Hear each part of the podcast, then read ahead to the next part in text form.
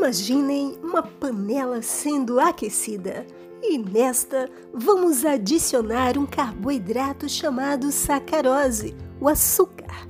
E o açúcar, neste primeiro estágio, adquire um aspecto transparente e líquido. Conforme a intensidade de calor vai aumentando, o açúcar atinge uma temperatura acima do seu ponto de fusão, acontecendo a pirólise, e vai adquirindo uma coloração mais amarelada, o chamado processo da caramelização, ou seja, formação de produtos de alto peso molecular. E o que isso quer dizer? Enquanto o açúcar não atingir a cor amarelo muito intenso, podemos identificá-lo com sabor mais cítrico.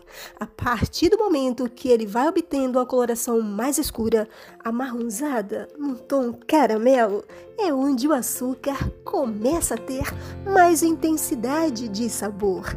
Se não controlarmos esse tempo de reação da panela no fogo em temperatura elevada, o que teremos é o chamado estágio não controlado do caramelo, onde teremos compostos amargos, queimados e desagradáveis.